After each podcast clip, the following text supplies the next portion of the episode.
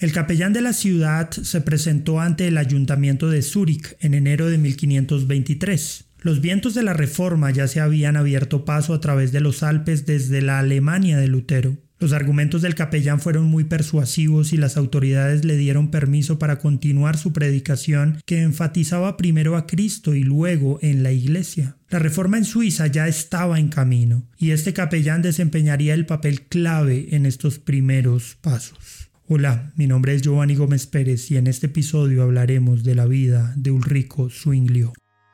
Bienvenido a Byte, Biblia, ideas, teología y experiencias el programa para descubrir el pasado y el presente del cristianismo. Esperamos que seas retado e inspirado por el episodio de hoy. Ulrico Zwinglio nació el 1 de enero de 1484 en Wilhaus, Suiza. Ulrico era hijo de un granjero exitoso en el valle de Togaburg, en los Alpes Orientales. Tras enamorarse del conocimiento por la influencia de su tío, Ulrico se fue a estudiar a Basilea y a Berna, donde el humanismo estaba en pleno furor. Después de graduarse de la Universidad de Basilea, en 1506 se convirtió en párroco en la aldea de Glarus. Desde el principio, Zwinglio tomó en serio sus deberes sacerdotales. Más tarde escribió al respecto. Aunque era joven, los deberes eclesiásticos me inspiraron más miedo que alegría, porque sabía y sigo convencido de que daría cuenta de la sangre de las ovejas y que perecería como consecuencia de mi descuido. El sentimiento de responsabilidad por su cargo motivó el creciente interés de Zwinglio en la Biblia. En una época en la que los sacerdotes a menudo no estaban familiarizados con las escrituras, Zwinglio quedó fascinado con ellas después de comprar una copia de la traducción del Nuevo Testamento de Erasmo de Rotterdam. Comenzó a aprender griego por su propia cuenta utilizando el Nuevo Testamento en griego mientras memorizaba largos pasajes. En 1519 se convirtió en sacerdote de la ciudad de Zúrich y comenzó a predicar desde el Nuevo Testamento con regularidad. Para ese momento, Zwinglio ya había llegado a ser un admirador del movimiento de la Reforma y sus propias conclusiones eran muy similares a las de Lutero. Ya a Zwinglio le preocupaba en sobremanera la superstición del pueblo y la explotación por parte del clero debido a esas supersticiones.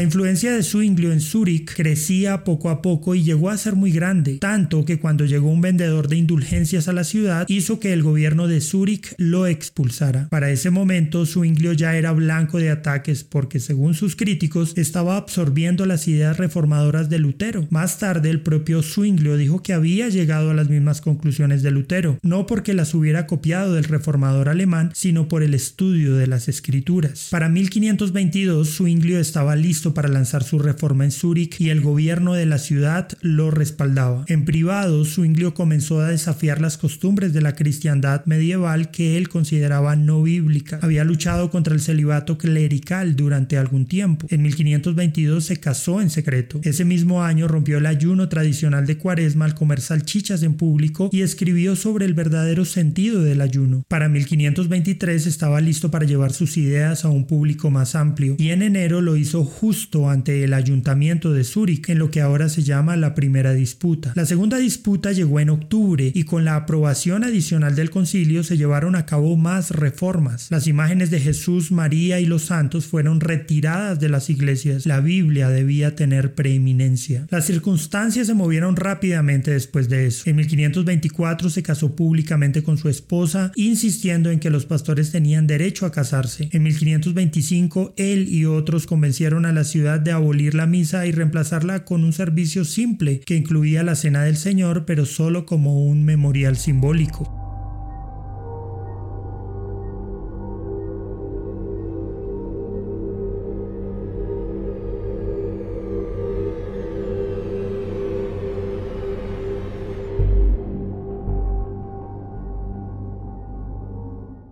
Partir de ese momento, con el apoyo del gobierno de la ciudad, Zwinglio empezó a llevar a cabo una reforma en Zúrich. El reformador estaba determinado a realizar una restauración del cristianismo en base a prácticas bíblicas. En ese orden de ideas, nada que no estuviese contemplado en la Biblia y que hubiese sido impuesto por el catolicismo debería ser tolerado dentro y fuera de la iglesia de la ciudad. Bajo el liderazgo de Zwinglio empezaron a suceder varios cambios importantes en la ciudad. Por ejemplo, se empezó a ofrecer la comunión tanto a hombres como a mujeres. Muchos sacerdotes y monjas se casaron. Se estableció un sistema educativo gratuito y general. Finalmente, muchos laicos y clérigos de Zúrich empezaron a propagar las ideas de reforma en otros cantones suizos. A pesar de las similitudes, Lutero y Zwinglio habían llegado a sus conclusiones desde dos orillas distintas. Para Martín Lutero, sus conclusiones partieron de su encuentro personal con la justificación por la fe. Zwinglio llegó a conclusiones similares solo a través del estudio de la Biblia. Lutero creía que la iglesia que se reformaba debía desechar solamente aquello que contradecía las escrituras. Para Zwinglio, la reforma consistía en deshacerse de todos los elementos que hubieran sido incorporados por la iglesia a través de los siglos por significantes que fueran. Estas visiones chocarían en las diferencias de los dos reformadores en cuanto a los sacramentos. En una reunión de 1529 en Marburgo, convocada con el propósito de unir los dos movimientos, Lutero y Zwinglio se encontraron. Aunque estuvieron de acuerdo con 14 puntos de doctrina, tropezaron con el decimoquinto, la cena del Señor.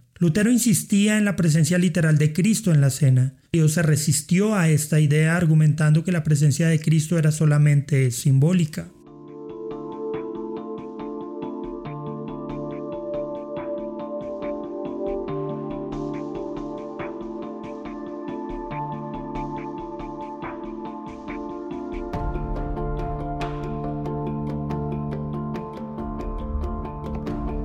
La Confederación Suiza no era un Estado centralizado. Se trataba de la unión de diversos estados o cantones, cada uno con su propio gobierno y leyes que se habían confederado para fortalecer su posición y garantizar su independencia.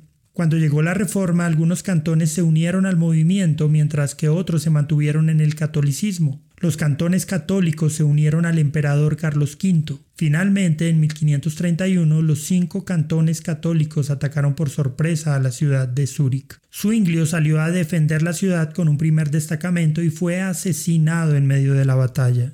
Pero Zúrich siguió siendo protestante y bajo el liderazgo de Heinrich Bullinger, el sucesor de Zwinglio, esta rama única de la reforma continuó floreciendo. La reforma en Suiza se siguió enriqueciendo y el legado pasaría una década después a Juan Calvino. Ulrico Zwinglio fue un reformador adelantado que encontró su propio camino hacia una reforma al estudiar con pasión y diligencia las escrituras. No necesitó un referente, la lectura de la Biblia lo llevó a la verdad. Al estudiar la vida de Zwinglio nos podemos hacer preguntas muy pertinentes. Por ejemplo, ¿de qué forma crees que el sano estudio de las escrituras nos debe llevar a conocer la verdad? ¿Crees que tenemos problemas hoy con una subestimación del poder de la palabra para cambiar a nuestras naciones? Gracias por escuchar este episodio. Esperamos que haya sido de bendición para tu vida. Este programa se emite con el propósito de exaltar a nuestro Salvador Jesucristo, quien en su gracia nos ha provisto todo lo necesario para hacerlo posible. Si quieres conocer más sobre este programa, leer el texto completo o ver un video sobre este tema, puedes ingresar a www.byteproject.com. También puedes seguirnos en nuestras redes sociales, YouTube, Instagram o Facebook como Byte Project. No olvides suscribirte para no perderte ninguno de nuestros contenidos. Hasta el próximo episodio.